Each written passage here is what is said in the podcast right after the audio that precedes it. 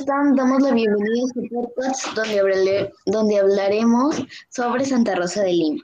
Mi nombre es Génesis Arica y hemos invitado a Ana Gómez, María Gaela Castillo y María Laura Taiza, que nos contarán su vida y obra de esta santa.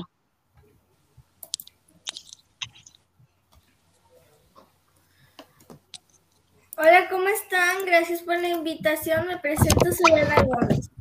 ¿Cómo ayudaba Santa Rosa de Lima a las personas? Ayudaba a los pobres y más necesitados de Lima usando su habitación como enfermería. La otra parte la dedicó a la vida de la piedad. Famosas son sus penitencias, ayunos y mortificaciones, continuadas que aún hoy siguen asombrando al mundo. Hola, mi nombre es María Laura Taiza y le responderé algunas preguntas de esta santa. ¿Cuándo murió Santa Rosa de Lima y por qué? Lamentablemente murió con 31 años por una enfermedad llamada tuberculosis pulmonar.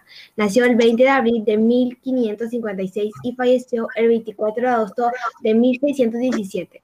¿Qué día se celebra a Santa Rosa de Lima? Santa Rosa de Lima, patrona de América, Filipinas, fue la primera mujer declarada santa en todo el continente americano.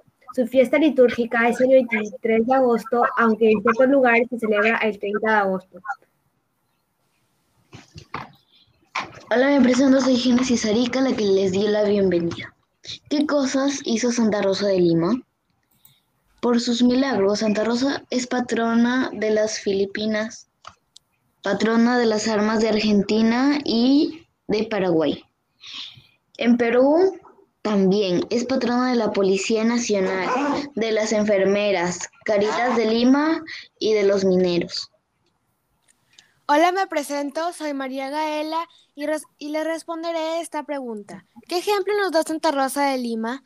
Al realizarla, Santa Rosa de Lima miraba el crucifijo y recordaba, por ejemplo, la sed de Jesús en la cruz para tener valor y resistir, tanto por amor a Dios. La vida de, de Santa Rosa de Lima es considerada como ejemplo a seguir, principalmente porque tuvo muchas virtudes que puso a practicar con Dios y con sus semejantes. Gracias por escuchar este podcast. Espero les haya gustado la vida de esta santa peruana.